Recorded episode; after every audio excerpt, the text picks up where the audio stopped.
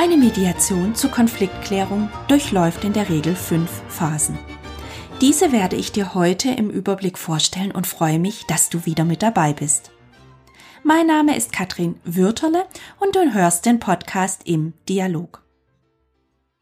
Lass uns mit den fünf Phasen der Mediation im Überblick starten. Phase 1, der Ersttermin bzw. die Arbeitsgrundlage. Phase 2, die Erarbeitung der Themenbereiche. Phase 3, die Bearbeitung der Konfliktfelder, das sogenannte Herzstück der Mediation, wenn du so willst.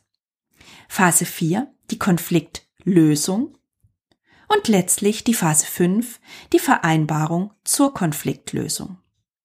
Im Detail schauen wir uns heute die ersten beiden Phasen an. Die anderen drei Phasen stelle ich dir in der nächsten Sendung näher vor. Wir starten mit dem Ersttermin und dem Arbeitsbündnis. Ich bekomme eine Anfrage zu einer Mediation. Bei der Durchführung einer Mediation in einem Unternehmen gibt es vorab einen Termin zur Auftragsklärung mit dem Auftraggeber. Meist ist der Auftraggeber die Personalabteilung, manchmal auch der Betriebsrat. Beide agieren in Vertretung für das Unternehmen. Hier werden verschiedene Details besprochen. Was ist der konkrete Auftrag an mich? Welche Erwartungen werden an mich als Mediatorin gestellt? Was wurde bisher zur Konfliktlösung unternommen? Wo ist das Team organisatorisch angesiedelt? Welche Personen sind bei der Mediation dabei? Wie gehen wir mit dem Prinzip der Vertraulichkeit um, das du beim letzten Mal kennengelernt hast? Das ein paar Beispielfragen, die ich hier bei diesem ersten Termin stelle. Letztlich geht es hierbei um die Rahmenbedingungen und dass ich Klarheit habe, wie ich vorgehen bzw. ob ich den Auftrag überhaupt annehmen und durchführen kann. Dann findet der offizielle Ersttermin mit den Konfliktparteien statt. Hier stelle ich mich zunächst vor und erläutere das Mediationsverfahren. Besonders wichtig ist hierbei, zu Beginn eine vertrauensvolle Atmosphäre zu schaffen, damit alle gut starten können und das Gefühl haben, hier fühle ich mich wohl und kann mich in einer vertrauensvollen Umgebung öffnen und habe eine neutrale Person, die uns hilft, den Konflikt zu klären und zu lösen. Dazu gehört natürlich auch das gegenseitige Kennenlernen und die Wertschätzung und Anerkennung meinerseits gegenüber den Teilnehmenden.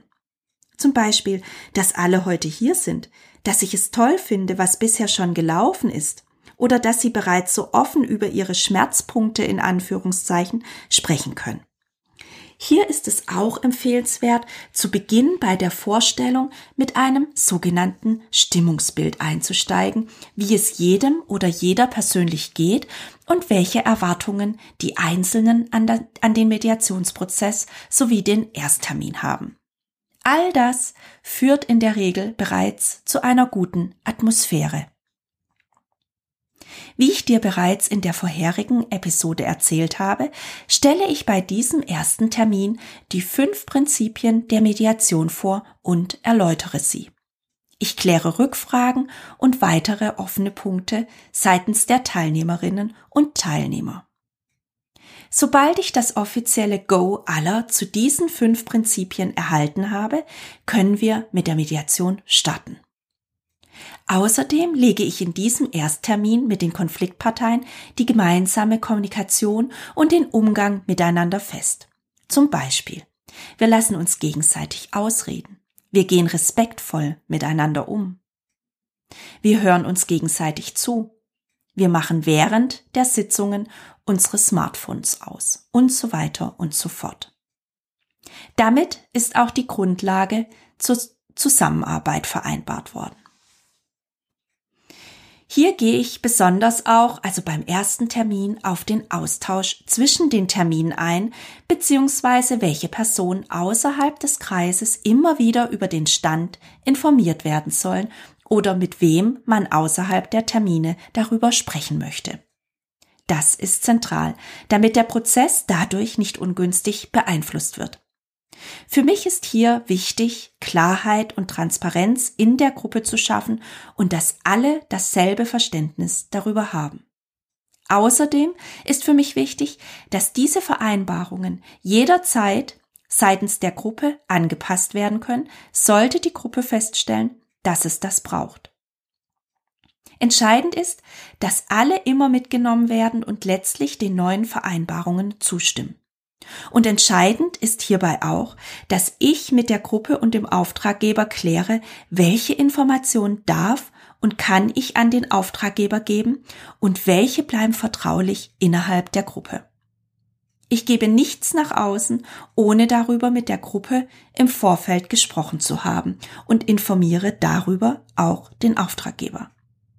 Ich handhabe es meist bei den Mediationen so, dass ich beim Auftraggeber lediglich über den Prozess und einzelne Prozessschritte spreche, aber nicht über die Inhalte und Themen sowie über die Personen.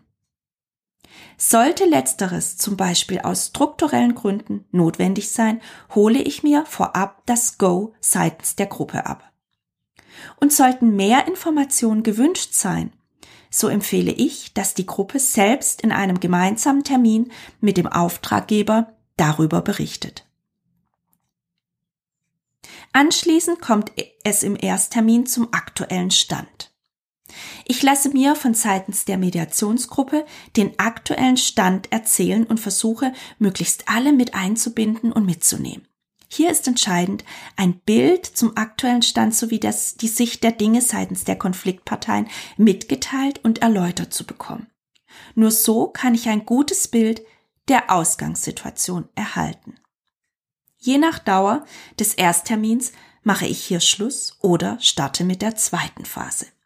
In diesem zweiten Schritt geht es um die Konfliktthemen. Hier sammle ich gemeinsam mit der Gruppe alle zu klärenden Themen, und dabei überlege ich mir, je nach Gruppengröße, Methoden, mit denen die Gruppe gut ins Arbeiten kommt und die Themen benennen kann, damit es nicht nur ein reines Abfragen, sondern bereits ein dialogisches Sammeln der Themen ist. Dabei geht es auch darum, zu jedem Thema eine Bestandsaufnahme zu machen.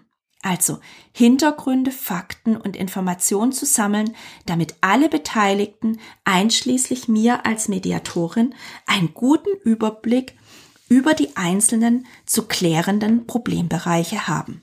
Hier macht es auch Sinn, bei Bedarf Themen zu bündeln und zu strukturieren.